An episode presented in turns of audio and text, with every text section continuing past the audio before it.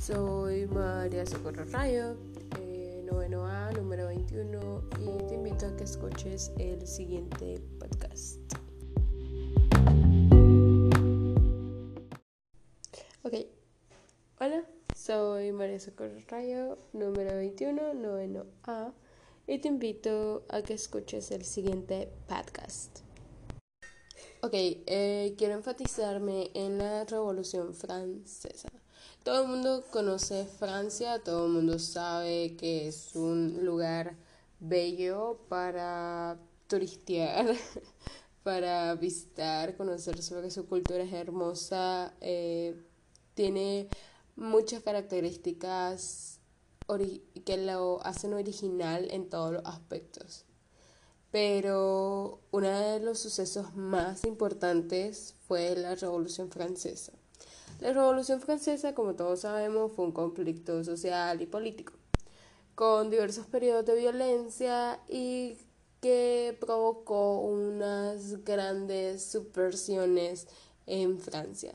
Entonces, ¿cuándo sucedió esto? Esto sucedió en, en el siglo XIX y pues ahí se comienzan a ver todos los cambios provocados desde la revolución industrial y la iluminación y el absolutismo, la gente queriendo cambiar su forma de reinado o de monarquía.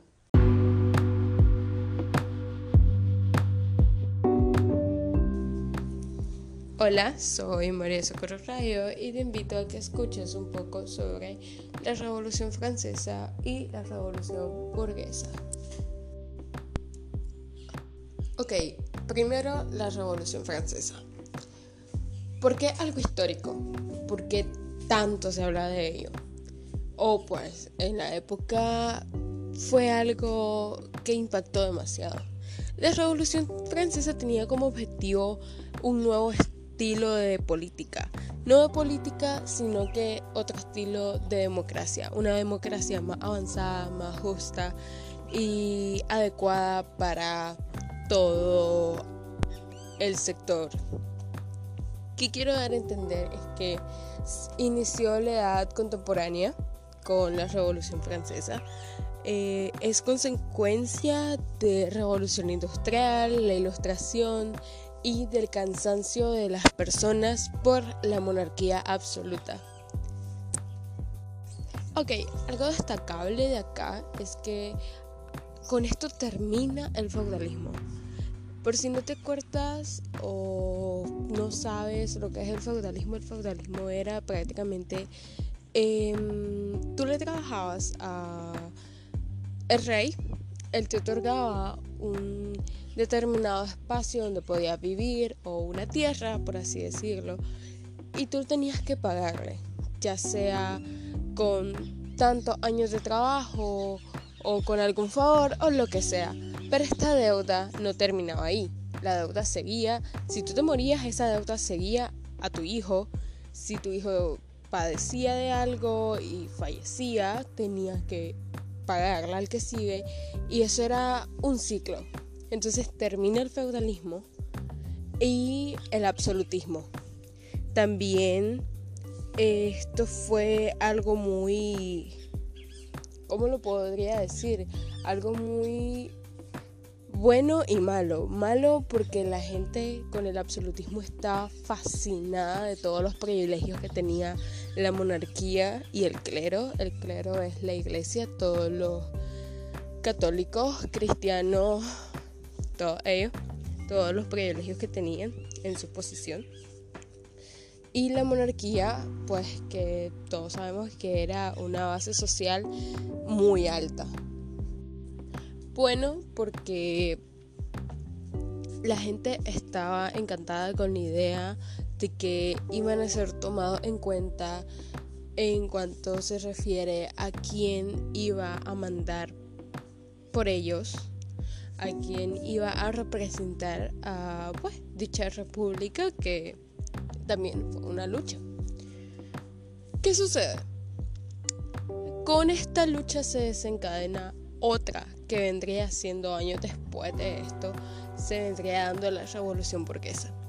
la revolución burguesa consistía en la burguesía rebelándose ante estas nuevas formas de gobierno y de posiciones.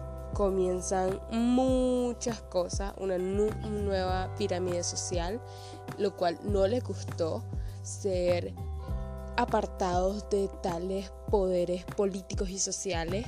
No tenían mucha voz y mucho poder en cuanto al dominio de la sociedad y de las leyes, lo cual les molestó mucho. Y se ven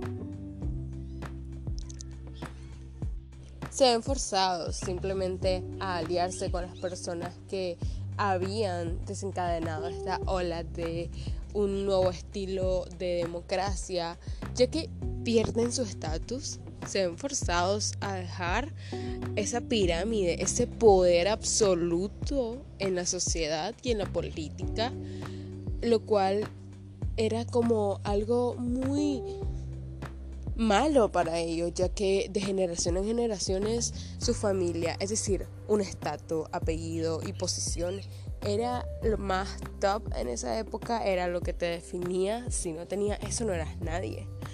Ellos se ven forzados a aliarse, pero más que todo por conveniencia, ¿sabes? Porque a ellos no les importaba si las personas salían privilegiadas, si había un nuevo o se restauraba el absolutismo, simplemente ellos querían volver a esa posición en la que tenían voz y voto y poder en cuanto a la sociedad, a cómo se reinaba y regía el país o en este caso pues toda una nación.